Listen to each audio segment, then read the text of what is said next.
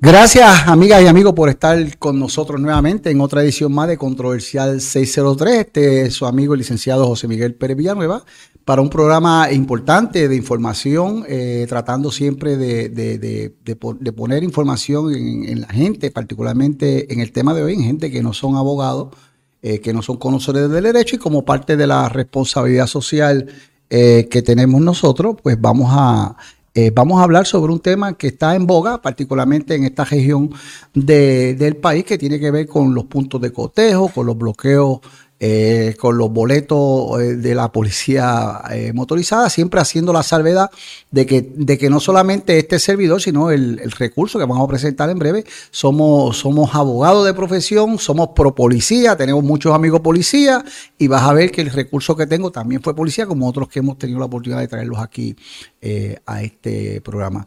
Así que sin nada más, voy a presentar a una persona que es oriundo de este pueblo de Aguadilla, que es un compañero abogado hoy día, licenciado, notario, pero que cuando lo conocí todavía no pululaba como abogado, lo conocía él, era todavía miembro de la uniformada de la Policía de Puerto Rico, estaba, recuerdo que estaba, era, es militar también y estaba en proceso de irse para el Golfo eh, para el Golfo Pérsico, si no me equivoco, y de hecho eh, allí es que él estudia, y ahí es que está haciendo sus estudios para venir y, cuando viene rápido coge la reválida y gracias a Dios pues, pues la pasó. Este, es un excelente abogado criminalista, fue fiscal, así que ha corrido todas las bases eh, para atender este tema eh, que, que, vamos a tocar hoy. Déjame antes recordarle que usted está escuchando eh, Controversial, Controversial 603 a través de las ondas de Sistema 603 por streaming.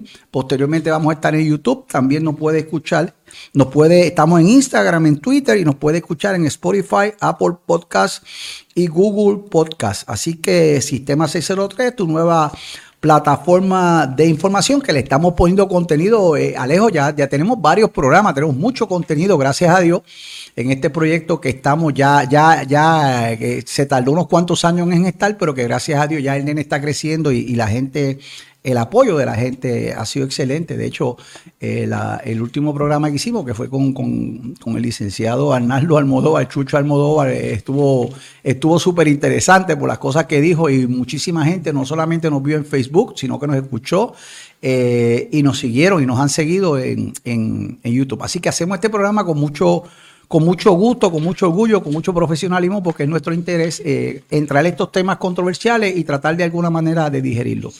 Pues en la mañana de hoy tengo el, honor de, compartir con, un amigo, compañero abogado.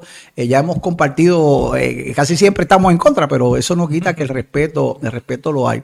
Este, me, refiero al licenciado Edwin López, que de acá de Aguadilla. Eh, Edwin, buenos días y gracias por estar con nosotros. Saludos. Placer. Saludos a todos los radios escuchados de Puerto Rico. Ok, mira, eh, Edwin, vamos a hablar un poquito primero. A mí me gusta siempre que la gente sepa quién es el recurso que nosotros vamos a usar.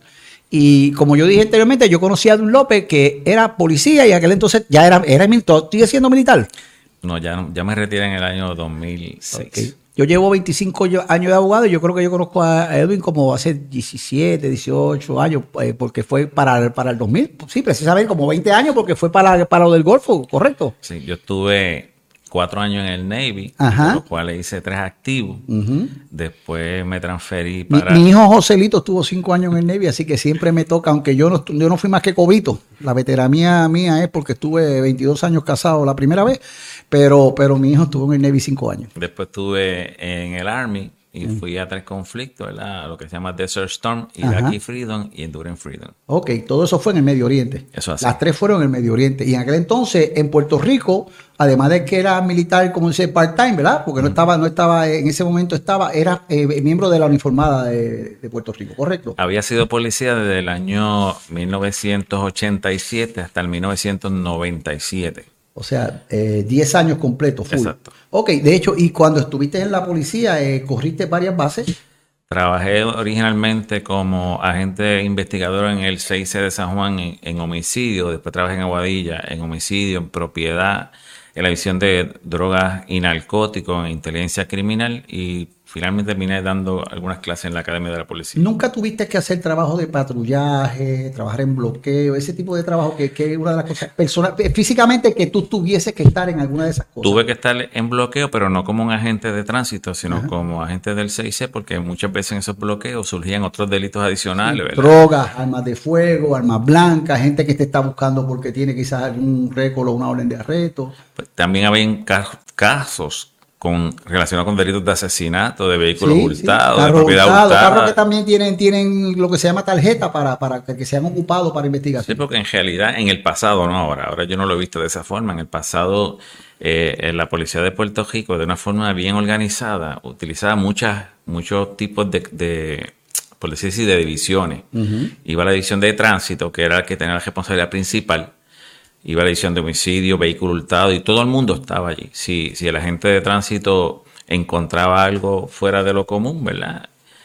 Entonces, la dependencia que correspondiera, pues tomaba acción en esa parte. Por tomaba, tomaba el control de la escena. Si el carro era hurtado, vehículo hurtado.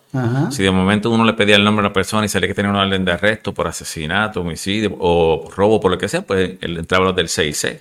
Y así se siente de una forma bien coordinada. Luego de eso, y ya estando tu recuerdo en allá en, porque recuerdo que hablé contigo y era porque te ibas para el último tour, que era que ibas a coger y tenías dos cosas, cumplirle al, ejército de los Estados Unidos y tenías también la revalida ya en proceso porque habías terminado, estabas en el último semestre y ibas, iba, a, a, revalidar pronto. Recuerdo me, pasó algo raro, ya yo había estudiado para coger la revalida y en eso me activaron y ahí uno no puede decir que no. No, entonces cuando te hay un proceso de preparación donde están preparando al soldado para ir al conflicto. Así que perdí prácticamente un año entre la preparación y en el regreso pasaron dos años. Y estando en Irak, pues yo estudiaba ya como podía. Cuando llegué me bajé de un avión y cogí la reválida. Yo en realidad, yo dije, pues tal vez no la voy a pasar, ¿verdad? Porque... pero había que intentar a ver qué pasaba y cogí la reválida y la pasé. Y te la, yo recuerdo eso y lo, y, lo, y lo celebramos porque cuando conocemos a la gente que está luchando, eh, nosotros que pasamos por, que ya habíamos pasado por eso, este, recuerdo que la cogiste, que la pasaste porque tu señora esposa que trabaja en los tribunales, este, yo creo que yo algún día llegué para un caso que tenían alimento allí, le pregunté y me pasó la reválida, mi esposo pasó la reválida y, mm. y, fue una cosa que nos llenó de alegría porque sabíamos el sacrificio y eso que tú estás diciendo que te complica la vida y no es que uno no sepa el material, es que te pone la mente a trabajar en 20 cosas y entonces uno se confunde por el agotamiento precisamente ese mental te conviertes en abogado, ¿qué hiciste rápido que te convertiste en abogado? Una persona que tiene experiencia ya militar y, como policía. Pues solicité para asistencia legal en San Juan y no me querían coger. Porque como había sido policía, y había sido militar, eso como que aparentemente chocaba, con eh, No, y, yo, si tú me preguntas, me dice, él parece más para fiscal que para, para abogado de defensa, porque aunque somos abogados, son dos pensamientos distintos, aunque siempre al final del camino uno atiende los derechos constitucionales. Y, le doy las gracias a la Sociedad para Asistencia Legal, porque para mí ha sido uno de los mejores trabajos que yo he tenido. Una escuela espectacular. Lo que sí es que de donde yo vengo, o sea, mi mamá me enseñó a no tener unos prejuicios. Y entonces, pues yo hice mi trabajo en asistencia legal y pegué a darle candela al fiscal de distrito de Arecibo, que aquel entonces se llamaba Wilson González Antón Giorgi.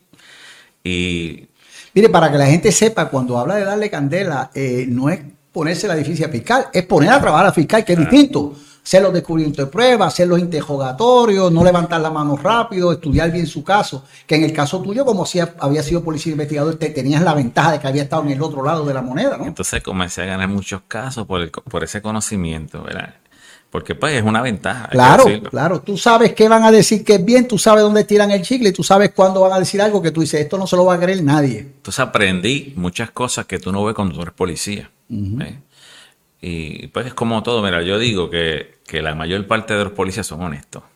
y yo, yo, concurro contigo. Bien cerca del 100%, pero hay el que no lo es. Papas podridas. Este, y entonces, pues, Particularmente en aquellas divisiones donde se puede mover mucho dinero y entonces, pues, obviamente el dinero es un mal. Y el dinero, pues, podría provocar en una mente que sea medio liviana. Y si usted no es liviano, pues hay uno que es más acusado pero puede provocar que el dinero sea eh, como si se, se, se, convierta en una componenda del trabajo, no en hacer justicia. Y eso es un problema de, de, de, lo, de lo mal pagado que están los policías. Yo, concurro contigo. En Estados Unidos un policía se puede ganar más de 4 o 5 mil dólares. Eso es normal. 4 o 5 millones mensuales es algo normal para un policía. más las horas extras aparte, más las vacaciones, más cuando te dan de special detachment que te pagan aparte. Muchos de los policías con los cuales yo les digo, yo les digo fuerte. y, tengo muchos policías que, que, no me quieren. Chocan, chocan, conmigo por la forma de yo ser. Ahora, yo no tengo nada en contra de ellos. Más sin embargo, pienso que. Menos tú que eres de esta familia. Está muy mal pagado. Tú eres como, como dicen ellos, de sangre azul, pues tú podrías decir, yo sí soy de sangre azul, porque yo le metí 10 años eh, Y esa susceptibilidad de tal vez, ¿verdad? Desviarse muchas veces porque, porque por la muy mala paga que reciben. No debería ser una excusa, pero, pero pasa a veces por para, para el riesgo que lleva un policía, la realidad en Puerto Rico, como están las cosas, de verdad que, están todavía están bastante mal pagados porque yo creo que una persona que todos los días se tira a la carretera, particularmente los que trabajan en la carretera, como son los patrulleros, como son los agentes investigadores, que exponen su vida y su, su vida la exponen a, a, la, a la posibilidad de que alguien cometa un delito y usted termine este, o lastimado o hasta incluso la vida. Y es algo que es trillado, pero tú sabes que salen vivos, pero tú no sabes si regresan vivos. Eso es así. De hecho, yo tengo varios, varios miembros de mi familia que son, son de la policía. Tengo un primo que está allí en, en vehículos hurtados y tengo un tío que un tío que estaba en, homicidio. Así que tengo la, y tengo una prima que es policía azul, así que tengo mucha gente en la policía, por eso es que no puedo tener como la gente cree que yo tengo roncha con la policía. No, señor. Yo lo que pasa es que lo que está mal está mal y la obligación es divulgar, pero sí, tengo varios miembros. Y mi tío, mi primer mi tío fue policía motorizado con Felipe el Mesón hace 800 años. Ahora mucho actualmente mucho, muchos casos se caen porque yo he como que percibido que a la policía no se le están dando los adiestramientos que se le tiene que dar de forma continua. Antes, cuando yo era policía, cada tres, seis meses o cada tú tenías que ir a la academia y tomar una serie de cursos. Ahora, como no existen los recursos económicos, pues el policía hace lo que puede después que se gradúa.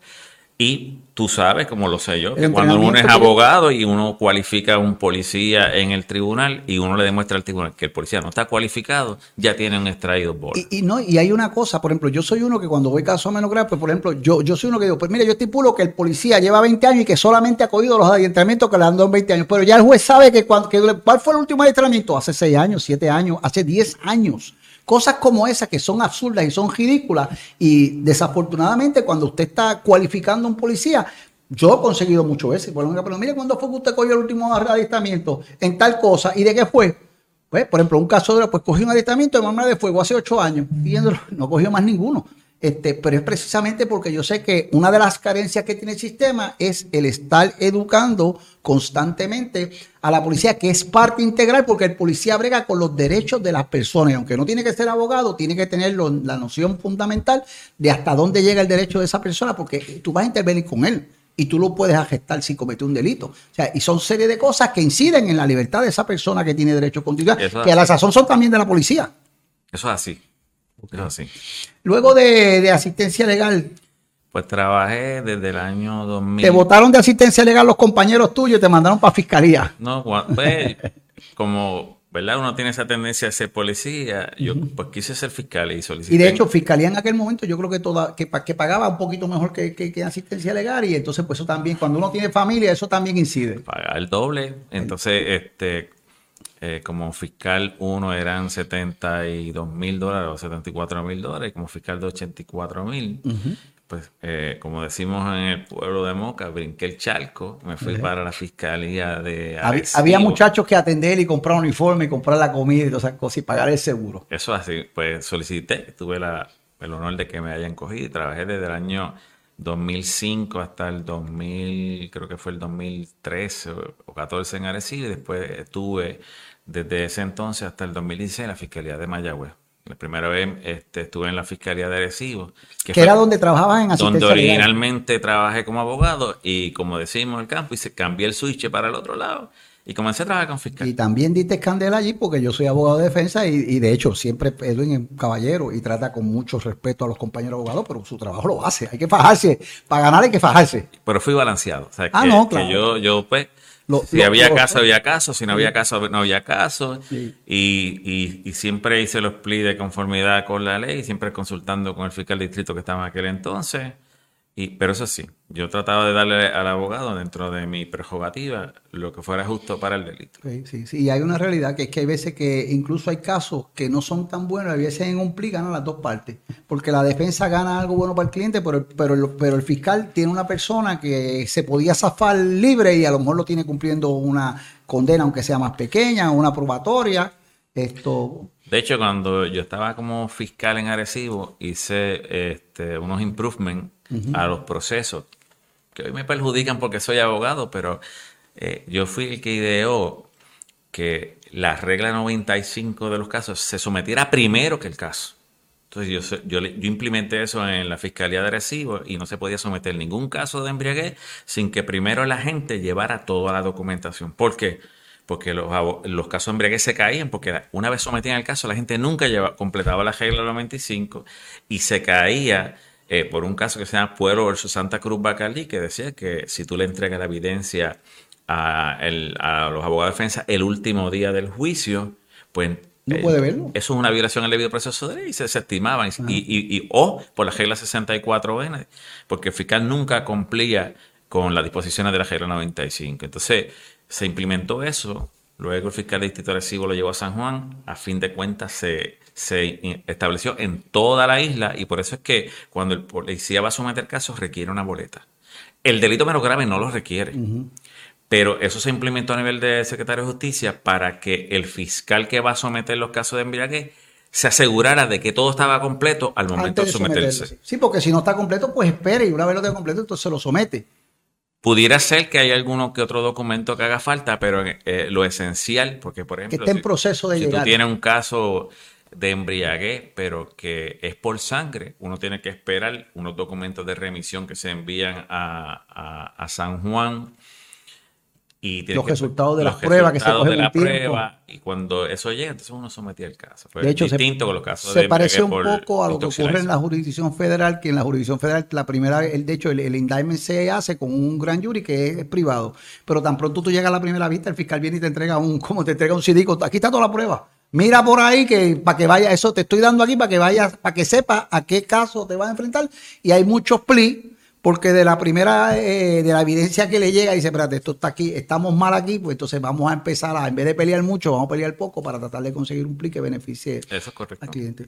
Esto, terminas como fiscal y te volviste para acá, para el lado de nosotros, abogado de defensa ahora en la práctica privada. Al principio de trabajo, porque cuando tú haces una transición de que eres fiscal, no muchos abogados te quieren. Porque, no, no, claro. Eh, mira, hacer el trabajo de fiscal es bien difícil.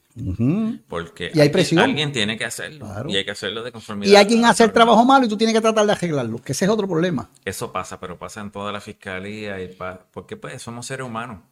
Pero pues en términos, en términos generales, los fiscales, la, o sea, la mayoría son excelentes. Siempre hay uno que otro que tal vez no tenga ese grado de excelencia, pero es por ser ser humano. Claro, claro, claro. Y en todos lados hay gente que es mucho más brillante que otro, más dispuesta que otro, que tiene una, una cuestión mental más libre que otro, porque son los fiscales también son seres humanos, que tienen hijos que se le enferman, que a veces tienen problemas con la esposa, que a veces la, la, la, los, gastos que tiene lo ahogan. O sea, son seres humanos como cualquiera que van con toda esa cosa en la cabeza a veces a, tratar de ese Yo digo que el, que el que es fiscal es porque le gusta. Porque el que trabaja en asistencia legal y el que es fiscal es lo mismo. Porque en asistencia legal esos abogados están bien mal pagos, una poca pagada, pero para tú te la es porque a ti te gusta. Para ser fiscal es por lo mismo. Porque usted dirá que 84 mil dólares suena mucho, pero no sabe que el gobierno te saca 26 mil o 20 y pico de mil dólares y se quedan con nada. Y entonces uno tiene que esperar los 15 y los 30 para cobrar. Y hay que gustarle porque hay presión. los fiscales de distrito tienen unas directrices que se la tienen que impartir a los fiscales y, le meten mucha presión. Los plis se disminuyeron cuando las reglas 72 hacen 20 años atrás, cuando estaba el CIDE Oquendo litigando, eran bien laxas. Después de eso, la regla 72, que es una regla de procedimiento criminal, que, es lo que le da la autoridad al fiscal para hacer el acuerdo, se la limitaron. Por ejemplo, un delito de 411A de sustancias controladas, el fiscal no puede hacer ningún tipo de, acuerdo en, en ese delito. Luego hay enmiendas a la ley de violencia doméstica y le limitan las reglas 72. No puedes salirte de la, de la ley de violencia doméstica. Si tú vas a hacer un acuerdo, tiene que ser dentro de esta misma ley. Y así. Que tiene sus limitaciones, porque no es lo mismo una agresión simple que un caso de violencia doméstica por las penas. Y, ese, ese, es uno de los problemas que sí, los plis ayudan al tribunal Sí. a, a finiquitar Acelerar, los casos. Al, al eso ir eliminándose Sí. y la prerrogativa del fiscal eliminarse, pues prácticamente el fiscal tiene que ir a, hacer sus ocho horas y trabajar y ver su caso y irse. Y si el abogado tiene suerte de conseguir un plea, pues tiene suerte el abogado y el tribunal, porque el fiscal siempre tiene que estar sus ocho Y horas. probablemente el, el cliente, del, del- de- en el caso del abogado, el cliente probablemente, porque normalmente los PLI te dan una pena o te dan una condena que tú sabes, que ya tú sabes, no es esperar que un jurado o que un tribunal eh, o que un juez diga, eh, saliste culpable, te tocan 30 años, que decir, mira, en este PLI voy a cumplir 5 años, voy a tener una probatoria de 15 con, con un split. E- ese tipo de cosas que tú sabes, eso es como decir, pues mira, yo no me voy a ganar la loto, pero me voy a ganar el premio de 100 mil pesos. Y esas reglas tienen un propósito. Mira, si todos los abogados un día dijeran, vamos a ver los casos, no hay forma que el tribunal los atienda. No los puede ver. No los puede ver. No los puede ver. Entonces, como el tribunal sabe que no los puede ver, pues esas reglas se, in- se incorporó para ah, disminuir la cantidad de casos a juicio en su fondo y poder llegar a transacciones. Eh, tenemos que ir a una pausa brevemente, no se retire. Estoy con el compañero eh, Edwin López, licenciado Edwin López. Vamos ahora, rápido que lleguemos, a hablar de bloqueo, de punto de cotejo, de las preventivas y todas esas cosas. Regresamos en breve. Bien, amigos, regresamos en, la, en el día de hoy. Estamos junto al compañero abogado, licenciado Edwin López. Edwin, ahora directamente al tema. Hay una problemática en esta región que sé que la has escuchado porque la hemos discutido montones de abogados, la discutimos en el tribunal con, con frecuencia. Yo, yo pienso que creen que es que yo soy el postestandarte en contra de la policía, de la, de la, de la boletería de los motorizados, y no es así, pero son cosas que los abogados que, que creemos en la responsabilidad social que tenemos, tenemos que alertar. ¿Has escuchado de este problema que hay? No tan solo he escuchado, yo, yo he intervenido en la situación. Fíjese, a la oficina mía llega mucha gente pobre Ajá. que pues llegan con la situación de que un policía Los paros le metió Lo- 500 y en me pique. metió 7, 8 boletos de tránsito. Entonces, si tú buscas cómo es que está la situación económica de este país, yo tuve una persona allí que yo le, que, que era un auto Corona del auto del año 1900, yo no sé si era 67, 80. Es verdad que la persona estaba, ¿verdad? Por decirlo así, cometiendo un delito. Tiene solamente seis hijos, todos eran chiquitos, la persona había enviudado y era pobre, lo que tiene una casita de madera que apenas caben las personas. Y entonces este policía lo detiene. Le mete un boleto por cada goma pela, que el cajón ponle, tenía las gomas peladas. En adición, el señor no tenía el malvete al día, se le había pasado por, creo que fueron uno o dos días, y le pidió un boleto por seis, seis fracciones por no tener cinturones. La cuestión fue que cuando yo sumé, daba como casi dos mil dólares. El cajo no varía eso. Entonces, cuando yo presento este recurso, yo no voy a decir dónde fue ni nada, por cuestión de, de, pues, de no pon- poner las partes que tienen que ver en eso. Y yo le digo al señor juez, mire, güey, yo, hay varias razones por las cuales un, un recurso de revisión puede tener lugar o no, pero yo le voy a decir la verdad. Mire, existe la regla 247A, que es una regla por la cual se puede estimar un caso a petición del fiscal, y 247B de la de procedimiento criminal que se que, que- el tribunal en pro de la justicia puede hacerlo. Y entonces yo me pregunto, mire, si tú le vas a dar un boleto a una persona por la que no tiene el malvete, pues usted se lo da y ya. No tiene cinturones, pero usted da seis boletos. Sí. ¿Cómo va a pagar ese señor si no tenía ni siquiera para pagar el malvete? No tenía ni siquiera para pagar las gomas. Eh, había recién enviudado. Tiene seis hijos. Entonces yo digo, güey, en pro de la justicia, mire, por lo menos archívelo unos cuantos. En pro de la justicia, no porque la gente no estuviera haciendo Sí. el trabajo. Pero hay veces que tú como agente, si vas a hacer el trabajo y lo haces de forma mecánica, pues se comete un fracaso la justicia. Pues ponle, mire, vender un boleto al que está conduciendo. Y debe uno, por- entonces tal vez, no sé, tal vez lo pueda pagar de alguna forma.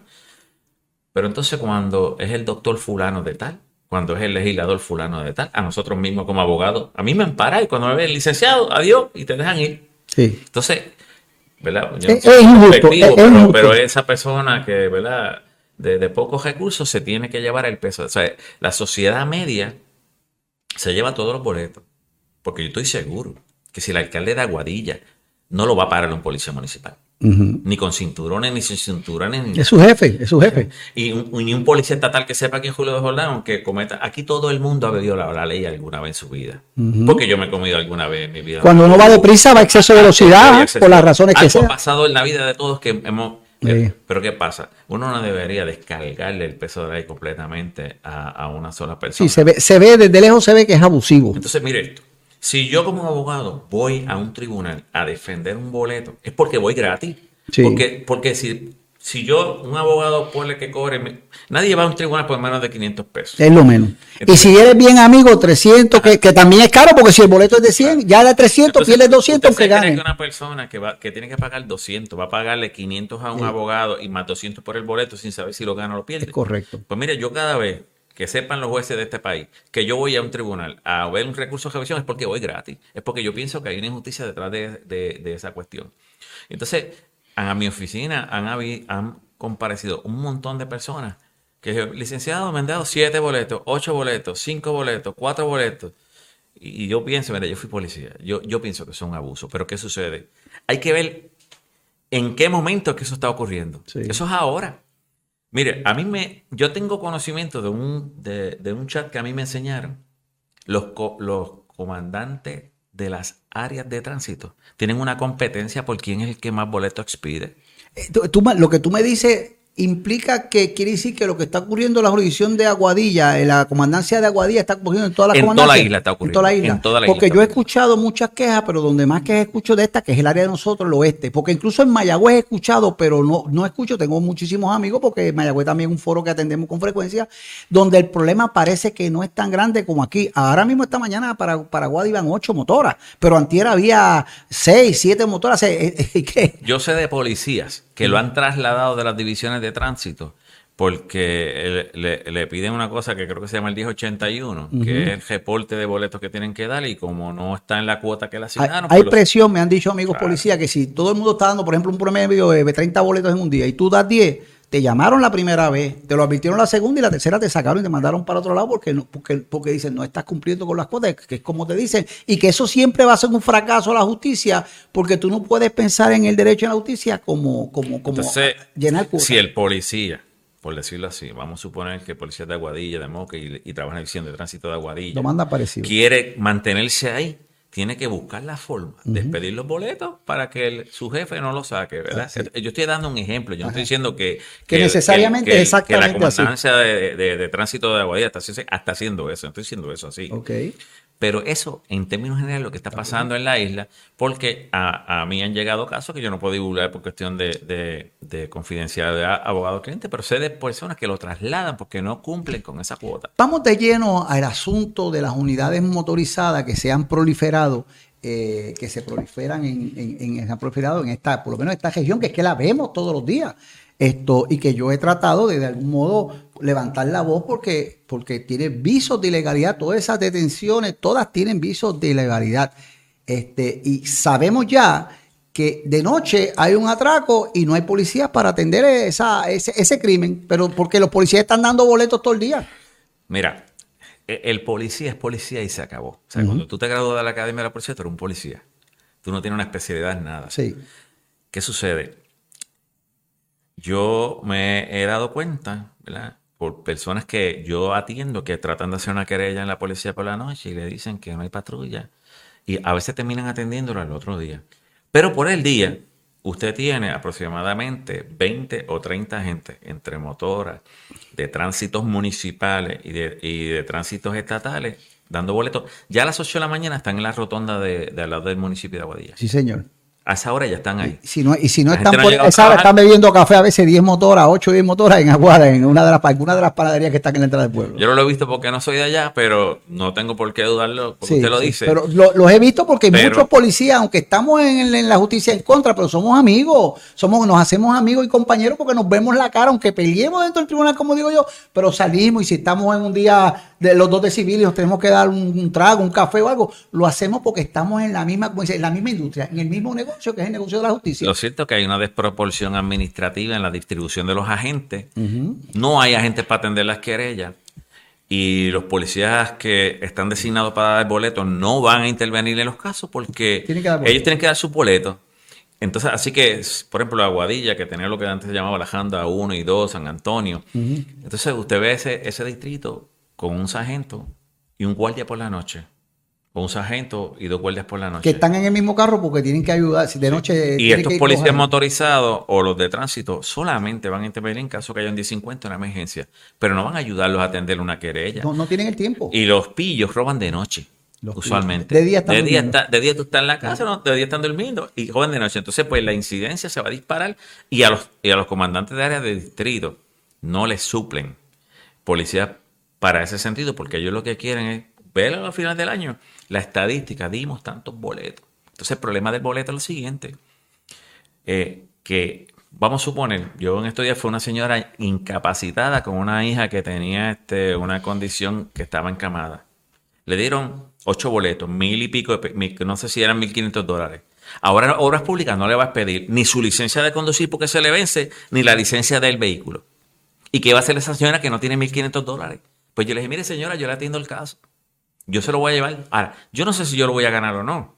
Pero, Pero ¿cómo esa señora resuelve ese problema? Porque la policía de Puerto Rico, y esto es una tendencia, hacía meses atrás eso no pasaba. Y de momento ahora están todas las áreas dando miles. Yo, yo creo que eso, eso lleva cuatro o cinco veces a lo sumo, porque, porque yo, yo pienso que esto se empezó a proliferar de esta manera. Es más, yo creo que esto fue este año que empezaron a hacer esto todos los días, porque antes, por ejemplo, tuvimos operativo un día o dos a la semana. Pero ahora tú lo ves frecuentemente, diariamente, el montón de, de, de, de patrullas, eh, de, policía, de, motora, que, que, que son las más que veo, pero lo ves todos los días del Señor. Ahora, pregúntate esto.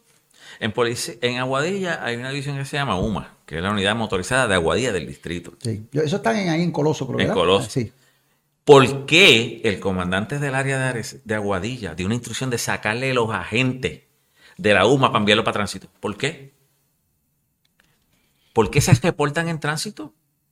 Eso es un hecho que vayan al lío entre la salida para que ustedes vean. Porque yo los veo todos los días allí dándose entradas y yo paso por ahí todos los días. Y salen de ahí. Pero a la hora de expedir el boleto, el policía está obligado a decir dónde trabaja. Entonces el policía dice boleto expedido por UMA, cuando en realidad debe decir tránsito porque está asignado a tránsito. Entonces si pasa cualquier cosa, me imagino que entonces las pagará el, jefe de UMA, que no tiene nada que ver, porque se le quitaron los recursos de UMA para concentrarlo en otras cosas. Vamos de lleno a entrar en esa intervención que hacen esos miembros de la policía, que lo mínimo que tú encuentras es de dos a cuatro motoras, por ejemplo, en una carretera deteniendo gente. Bien, mira, en el pasado, en el pasado, le llamaban eso campañas. ¿Te acuerdas? Que, una campaña de que de hecho yo, yo, yo he dicho que es campaña estrictamente para, para dar boletos. Ok. Y entonces ahora, como ya se había determinado que las campañas eran, eran ilegales e inconstitucionales, a alguien inteligente se le ocurrió cambiar la campaña, la palabra campaña por puntos de cotejo. Alguien creativo. Creativo, ¿verdad? Lo cierto es que hay que ir a los principios fundamentales, ¿verdad? Eh, eh, la, Constitución de Puerto Rico, en su artículo 2, sección 7, dispone esto, dice, eh, dice, se reconoce como un derecho fundamental del ser humano el derecho a la vida, a la libertad y al disfrute de su propiedad. No existirá la pena de muerte, ninguna persona será privada de su libertad o propiedad sin un debido proceso de él, ni se negará a persona alguna en Puerto Rico la igual protección de las leyes, ¿verdad? Y entonces, no se aprobarán leyes que menoscaben las obligaciones contractuales y se determinará un mínimo de embargo. Pero aquí lo importante de este artículo 7 es la igual protección, de, las leyes. Después, el artículo, la sección 8 habla sobre protección contra ataques a la honra y la reputación y la vida. Dice, toda persona tiene un derecho a la protección de la ley. O sea, cuando dice un derecho, explicar la sección 2 de la Constitución es única y exclusivamente los derechos del ciudadano frente al Estado. Así que el Estado no tiene ningún derecho. El único derecho que se le reconoce al Estado es el debido proceso de ley. No es ninguno de las leyes, nada más. Pero los ciudadanos tienen el, un derecho constitucional a una igual protección de las leyes y que no hayan ataques abusivos a su honra, a su reputación o a su vida familiar. Y esto es de entronque constitucional. Eso está por encima, menos de la constitución de los Estados Unidos, que tiene disposiciones similares, pero está por encima de todo lo demás. Exacto. Entonces, Después entra en función lo que es la sección 10 de registro, incantaciones e, inter- e intercepción de comunicaciones Que telefónicas. es la médula de este problema. Y, Y entonces este artículo eh, pues tiene una primera oración que dice que no se violará el derecho del pueblo a la protección de su persona, casa, papeles, efecto contra registro, incautaciones, allanamientos irrazonables. ajá, párate un momentito ahí. Eso, cuando habla de todas estas cosas, eso incluye el vehículo de motor, porque se entiende que cuando usted está en su carro, usted está extendiendo la privacidad y la protección a su integridad que usted tiene en su casa. Entonces eh, eh, esta, esta sección 10 al final dice que una evidencia que sea obtenida en violación a este ser- será inadmisible en los tribunales. Eso no lo tiene la Constitución de los Estados Unidos. Exacto. En los Estados Unidos, los, la casuística es lo que ha recogido este derecho, pero Puerto Rico, como es de factura más ancha su constitución, recoge. De hecho, es una este constitución también mucho más nueva que la americana, que tiene el beneficio de que cuando se hizo está en el, si cuando se aprueba está en el 52, ya tenemos el beneficio de, algún, de, de muchas de las enmiendas a la constitución federal y de una, una constitución que tenía 200 años ya. Entonces, ¿qué sucede? Cuando uno eh, habla de lo que es una intervención. ¿verdad? Este, hay diferencia, ¿verdad? En lo que es una intervención, en lo que es un arresto, ¿verdad? Porque de ordinario, Esta es la médula de este programa. Déjame ir a una pausa brevemente para cuando vengamos a atacar este tema en esta, en esta última sección, porque esta es la médula del programa. Alejo, vamos a una pausa para cuando vengamos entramos de lleno en este, en este tema. Regresamos, como dice el amigo Pavón Joca. Mira, el licenciado Edwin López, Edwin, importante ahora. Hay jurisprudencia importante que tiene que ver con este tipo de intervención con la policía. eh, da, da- da lástima eh, que uno tenga que retrospectarse al pasado. Eh, esto está resuelto hace años. Sí, señor. Hay un caso leading en Puerto Rico que se llama Pueblo versus Jeep Berrío, que es del año 1997, del tomo es el leading 142 case. DPR 386. Después hay una serie de casos donde este caso, pues, eh, ya ha determinado que. Ese es el lo- que estaba en un residencial y cuando sale pararon a todo el mundo. Exacto. Y a él le consiguieron un material delictivo.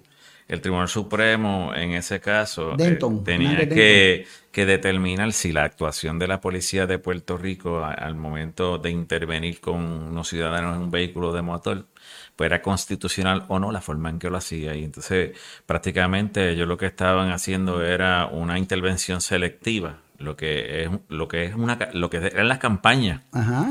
que hoy le llaman puntos de cotejo, pero es que exactamente lo mismo. Porque, ¿cómo tú te explicas que haya un grupo de motoras, seis, ocho juntos, todas ¡fum! y le caen encima a la gente? No, y, y viene cuando aquí- te copan en un sitio, no, tú no tienes ninguna alternativa que no sea pasar por ahí. Porque aquí me dijo, no, no están a los lados de la cajetera. Sí, pero están en el lado donde tú vas, que tú no tienes alternativa. Porque si coges por otro cajito, sí te, te paran. Y al quien único afecta el comentario que yo estoy haciendo son a esos propios policías que están haciendo esto. ¿Por qué? Porque hay familiares de policía que han sido víctimas de ese grupo. Ahora, la policía, todo está bien hasta que no te tocan a un familiar, no te tocan a ti. Pero ¿qué pasa? El policía, si por casualidad pues conoce al que le dio el boleto y pues habla, y entonces después el día de la revisión, recurso, el policía pues asiente a que el juez lo, lo desestime, pues entonces no va, que si tú Pero el que no conoce al policía tiene que pagar los mil y, mil y tantos de dólares o los 600 o lo que cueste el boleto. Básicamente este caso lo que dice es la manera. De hecho, este caso, el reglamento que tiene la uniformada, eh, este, es un reglamento que es conforme a este caso, porque yo lo he Hay chequeado. una orden general de la Ajá. Policía de Puerto Rico que tiene su origen desde Pedro Toledo hacia Ajá. acá, que establecía cómo es que se hacen los bloqueos. Si Yo- usted va a yo- hacer yo un pero, bloqueo, momentito, pero un momentito, yo siempre digo a la gente para que lo entienda, mire, bien sencillo, cuando hay un bloqueo oficial, lo primero que hay un operativo, que hay alrededor de 15 oficiales de la policía, hay cono, hay patrulla, está la, la, la, la, la guagua para cogértele, para, para la gente que esté en estado de embriague. O sea, es un operativo que tú lo ves a una, a veces tú ves el revolú a una milla de distancia, ¿por qué? Porque es un operativo que, aunque no te dicen dónde va a ser, hay que anunciarle, decir, mire, en el área eh, policíaca de Aguadilla hay bloqueo este fin de semana. Incluso la, la orden general que está basada en el caso de Pueblo está basada en el caso de Pueblo versus Gil Berrío, establece la forma y la manera en que se hace Sí, un señor. roadblock. E incluso hay casos que se caen porque ese roadblock, Ajá. aunque está allí, no significa que es legal. Claro. Significa claro. que hay un roadblock. Sí, hay una, son como Pero siete, mira, ocho condiciones hay que, si no hacer, las hay que hacer unas publicaciones en un periódico, Periódico de, publicación general general. en Puerto Rico. Pero por, por decirlo así, tienen no pueden ser selectivos, se tiene que detener cada ciertos vehículos, entrarlo al cono, se puede detener a todo el mundo, tiene que haber un carril de libre acceso. De, hecho, la palabra selectivo es la clave de esto, porque lo que hace la cuestión de selectivo es evitar que el policía ponga a uno, eh, lo ponga a pasar por ese proceso de ese bloqueo de manera selectiva y prejuiciada. Por eso es que cuando hacen eso, por ejemplo, el policía dice, cada 10 vehículos que pasen, tú vas a meter 5, por ejemplo, 5 adentro. Después tienes que parar. Cuando salen los 5, vuelves y cuentas 10 y 5. Eso es para quitarle el factor humano que podría ser prejudiciado. Por ejemplo, si usted tiene un cajo que está bajito, policía dice, mira, este tiene que, este tiene que ser un maleante. Los prejuicios que tenemos los seres humanos. Mira cuál es el problema que, que tiene esto, este tipo de bloqueo de campaña si tú tienes ocho policías, como se paran ahí la rotonda del municipio de la Guadilla, se paran en la esquina, y tú eres un ciudadano y te paran ocho policías, ¿cómo tú te pones de los nervios? Tú, te asustas. Así que cualquier comando que el policía te da, tú te vas a asustar, tú vas a hacer, este, ¿qué tú tienes ahí? Y tú pegas a hablar y, a, y a incriminarte porque esa autoridad aparente que reflejan ocho policías a ti te da miedo. ¿Ok? Es bien distinto, ¿verdad? De, hecho, te preguntan, ¿sabe por qué lo paré? Cuando debería decir, señor, lo estoy deteniendo porque usted violó la, esta disposición. O sea, no es que tú le preguntes, que yo, no, yo siempre, a mí, me, que me han parado, pues, pues, yo no sé, usted sabrá por qué me paró. Pero la realidad es que es hasta intimidante. ¿Usted sabe por qué yo lo paré? Pues porque vengo sin cinturón, pues ya te incriminaste. O sea, que eso es un derecho constitucional a, a, quedarte callado aún en los delitos menos graves. Por eso es que el policía se supone que te informe el motivo de la intervención. Y créame, la mayor parte lo hace. Porque a mí me dieron un boleto hace poco y el policía me mira y lo estoy parando porque usted va a hacer velocidad. Quiere ver el jadal, pero como yo sabía, que iba no, a mí me ha pasado. a mí me ha pasado. y, yo me, fui. la, gente olvida que los abogados a veces estamos en dos o tres tribunales cogiendo por, un día. ¿Por qué nace Pueblo versus Givergio? Porque hay una diferencia en las intervenciones administrativas de la ley de tránsito versus las intervenciones por tú cometer delitos. ¿Verdad? Los delitos se cometen porque son graves o menos graves. Pero en la ley de tránsito, vamos a suponer, nos estamos sujetando a eso, el policía lo que está interviniendo es porque tiene un motivo de intervención. Motivo fundado es la creencia que tiene un hombre prudente y razonable para creer que se está cometiendo un delito en su presencia. Es un motivo fundado. de hecho, yo le, explico, yo le, explico, a la gente que ese, para que la gente pueda entender, porque estos son los conceptos que son de estricto derecho y que uno tiene que estudiarlo. Este, llega un policía a un sitio y ve a una persona en el piso, está botando sangre y la gente está cogiendo. Pues yo, el policía, ahí cuando llega cualquier persona, aquí se cometió un delito, o no, por a lo mejor hubo una legítima defensa, pero ciertamente hay una cosa que le da motivo fundado para ocupar al que está cogiendo el arma porque tiene que proteger la, vida y la integridad de las otras personas. O sea, cuando tiene motivo fundado es porque ocurre algo que en su presencia, porque mira, ahí están tirándose, o, sea, o, alguien en la inmediata presencia le dijo, mira, aquí está ocurriendo algo que puede ser lectivo. Pues ya automáticamente el policía, el oficial de orden público, tiene motivo fundado para hacer la intervención. Y, el, y ese policía puede arrestar, eh, un, ciudadano puede arrestar y un policía puede arrestar.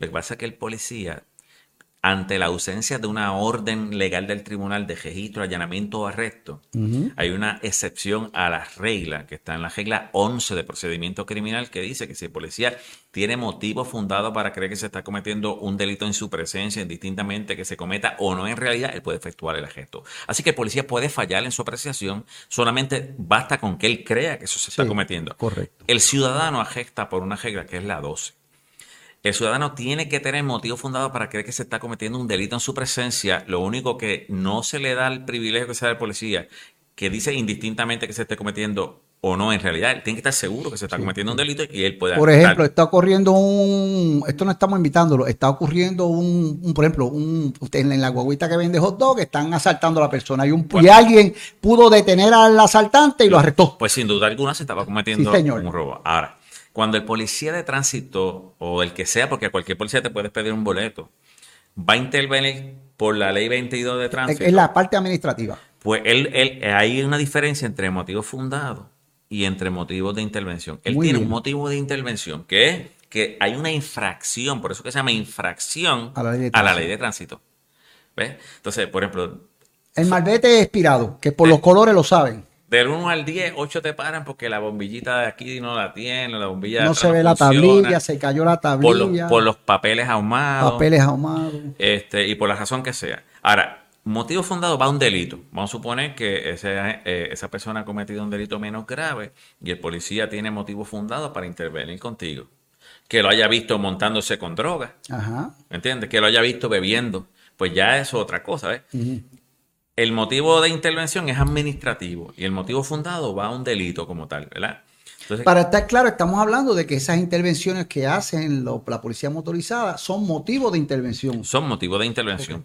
Pero el problema es que... se parece al fundado, pero no es lo mismo. No es lo mismo. Porque el caso de Pueblo versus Jeep lo que persigue es que haya un, ¿verdad? que cuando tú vas a intervenir en la calle sea inesperadamente, que tú estás transitando en tu motora y ves a alguien cometiendo una infracción y te lo detienes, usted tiene un motivo de intervención y detiene. Pero en estos casos donde hay campaña, es que el policía está buscando, el delito o buscando como, el tiburón dando vuelta a ver a quién Buscando cómo intervenir. Y se va detrás del ciudadano hasta que lo logra hacer. Eso es lo que no está bien. ¿Por qué? Porque no le da confianza al pueblo. No le da confianza. Usted sabe que yo soy abogado y ya yo no cojo por el pueblo, cojo por la número dos.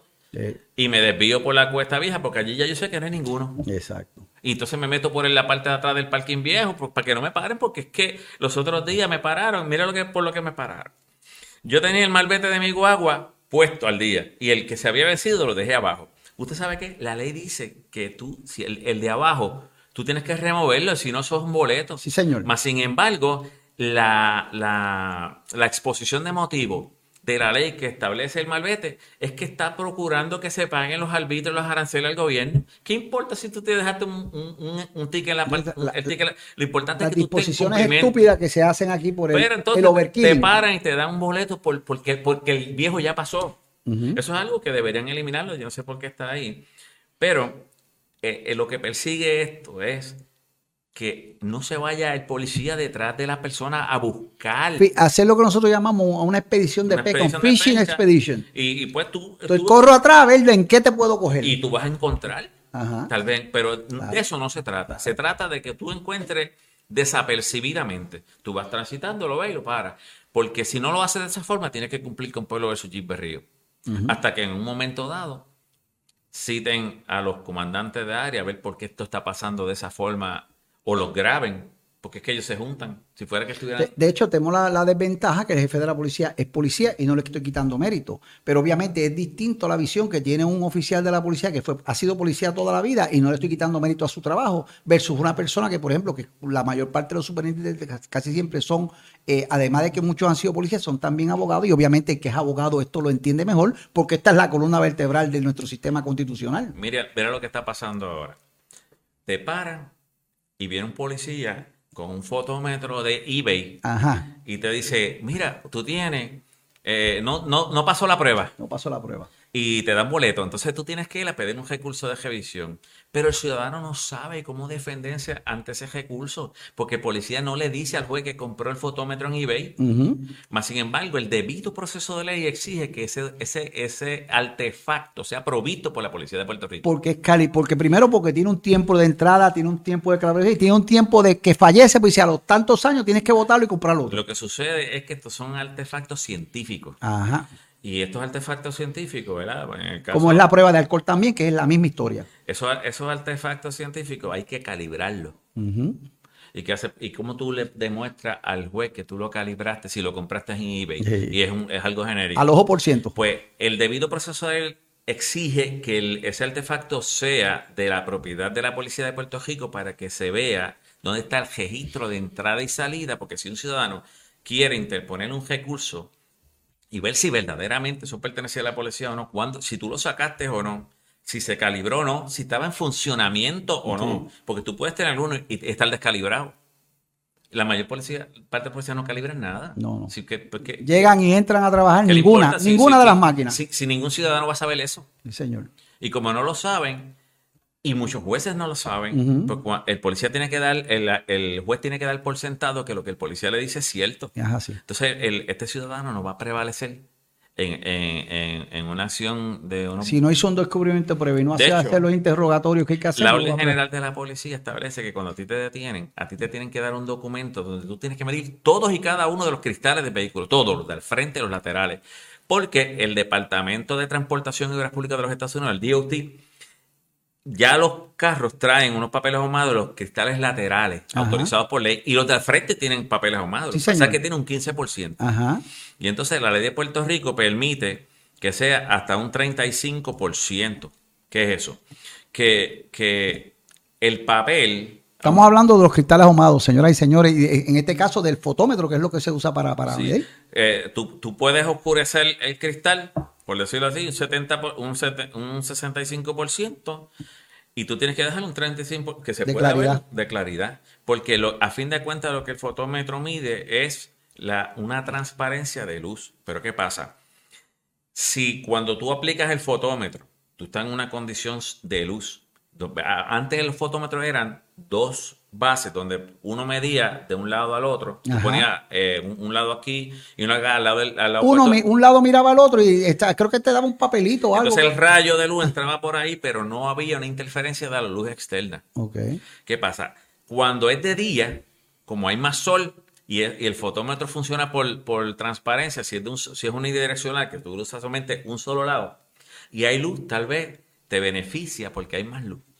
Pero si es de noche y te paran a las 12 de la noche donde no hay luz y es boca de lobo, pues entonces eh, te va te va a reflejar he, visto un, falso, casos, un falso positivo de ese de ese instrumento fotómetro que te va a decir que tú tenías menos de 35. Mira, y normalmente las máquinas de la policía, yo sé que están en las divisiones de tránsito y muchas veces están en los cuarteles, pero rara vez hay policías que están y tienen el instrumento oficial en su Para empezar, ningún policía está autorizado a tener un fotómetro si no tiene una certificación. Él tiene que, certificarse como que se adiestró en ese uso.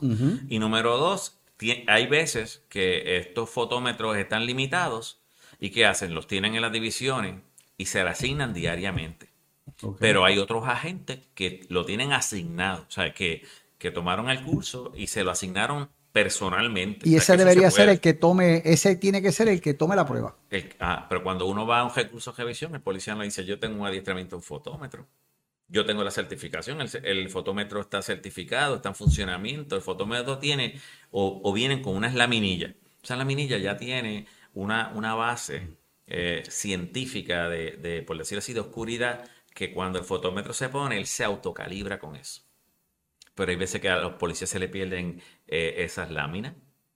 Mira, en estos días a mí me detienen precisamente por uno de mis vehículos, que, y, da la casualidad que sí, estaba en violación de ley, pero porque no, no y fue que yo le dije, mira, pónmelo, yo siempre tengo eh, mi cartera, las cosas del abogado, el, material, pónmele cristal al frente, este, pónmelo que se empareje con la parte de atrás para proteger un poco las cosas que llevo. Pero lo triste del caso es que yo hiciera una diligencia, salgo y me paran, el policía mirándome de frente me detiene. Y yo bajo, el, se para al lado y yo le digo, oficial, ¿por qué me detiene? Y me dice, eh, por los cristales. Entonces, pero si usted estaba de frente, que usted vio, o sea, que, que tiene supervista o algo, para que tú veas hasta dónde llega, porque una otra cosa es que yo pasé y vio el cristal y me fue atrás de mí y me detuvo. ¿Eh? Y otra cosa es de frente, pues mira, eso lo veo mucho, de frente te paran, ¿no? Entonces viene, que es un fishing expedition, ponen el, fotómetro, en el caso mío yo creo que era uno de los de eBay, esto, pero ya lo veremos el día de la revisión, pero ciertamente eso es, un, eso es una situación. El tiempo nos está abandonando, pero vamos a darle, estamos ahora en extra inning, estamos ahora eh, copiando a Ferdinand. Este, vamos otra vez a, a, estar más claro con la cuestión de la intervención, porque esa es la médula de todo. Si la intervención no es correcta, se supone que en una revisión declaren eh, ilegal la ocupación, el boleto, todo lo, todo lo que pasó ahí, fruta del árbol prohibido. Y, esa, esa, vamos, Edwin, vamos particularmente a ese tema que es el... yo, yo, en este momento me voy a dirigir más al, juez. Ok. El, tribunal debería estar bien pendiente De, que la gente al momento de, declarar en, ante el tribunal le debe explicar bien al juez de cómo fueron las circunstancias, porque el, policía, el problema que estamos teniendo es que le omite. Sí, lo que, no le conviene. Lo, pues, lo, que no le conviene. Entonces, ¿qué sucede?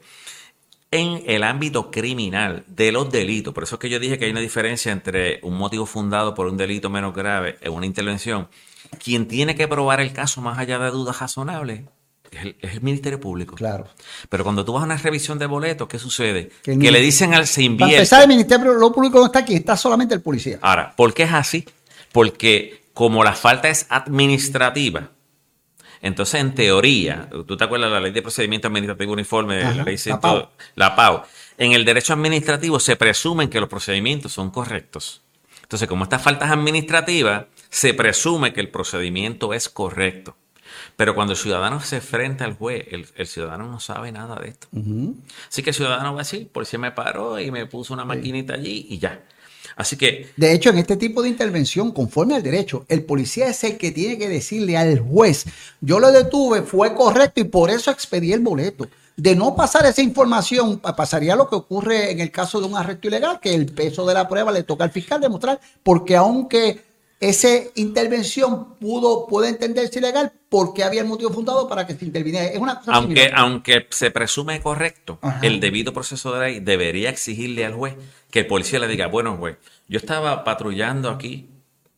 Si él estaba en un grupo de motor, en un punto cotejo, se supone que se lo tiene que decir al policía. Ajá. Si no se lo dice, el juez debería preguntárselo.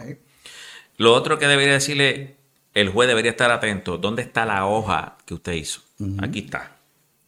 ¿Dónde está el fotómetro? Aquí está. Dígame cuál fue el proceso que usted utilizó.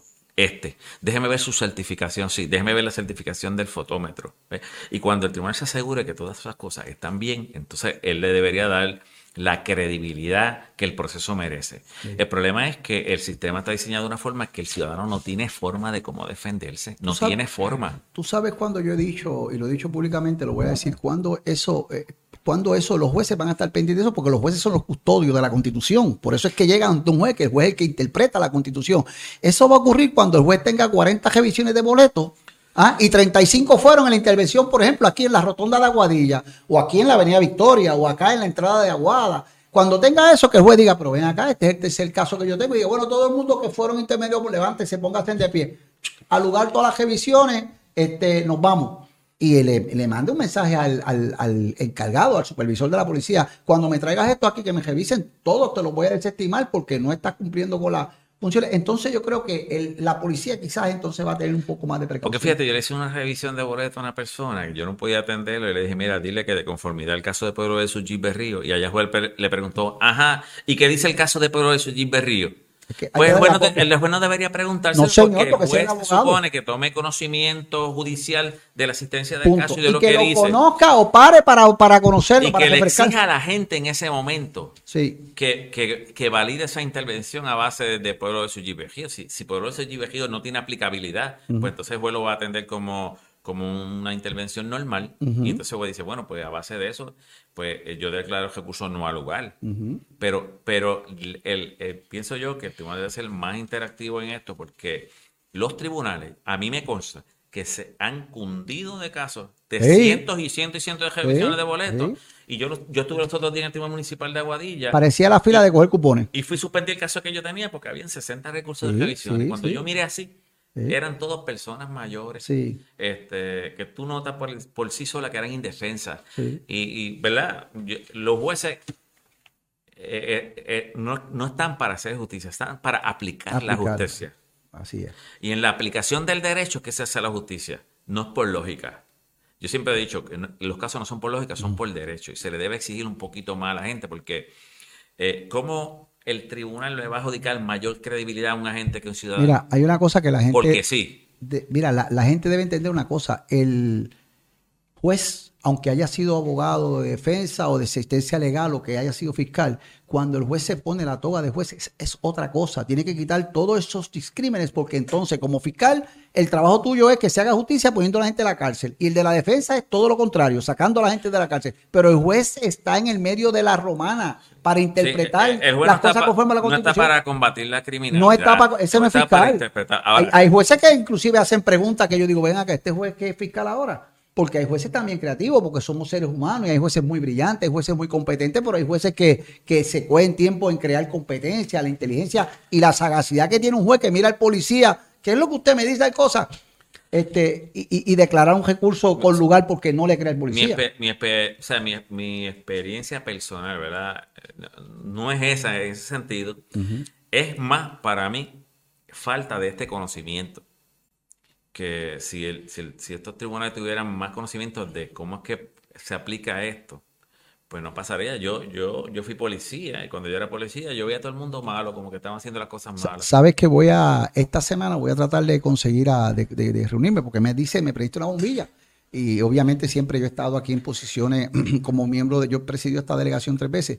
Este, voy a tratar de ver cómo le escribo, le suscribo una carta al juez administrador de Aguadilla, porque esto sería una buena idea, que saque una tarde, un par de horas, y se sienten con los policías que tienen estos casos, que son los policías municipales, los, perdóname, los jueces municipales, particularmente en Aguadilla hay tres, en Aguada, en Isabela, en San Sebastián que corre porque esto no está de más que lo refresque como Dios manda para que el juez tenga más control, incluso cuando eso pase, posiblemente el juez, ¿cuántos casos tengo? 60, búscame todos los que son de, de las intervenciones de motora y resuelve rápido la justicia, resuelve rápido su calendario y envía un mensaje. Las cosas se hacen bien o no se hacen. Un hint que puede tener un tribunal, un ejemplo. Si yo de momento tengo 60 recursos de revisiones de aguadilla y todos son de la jotonda, esto me está prendiendo una bombilla. Exactamente. Ahora, si yo tengo un boleto en Camasella, una acá, una acá. Claro. Ahora, mira lo que está pasando que son tantos los agentes que están haciendo, que se, que están en este tipo de, yo digo, de configuración, que hay un grupo en la salida de energía eléctrica,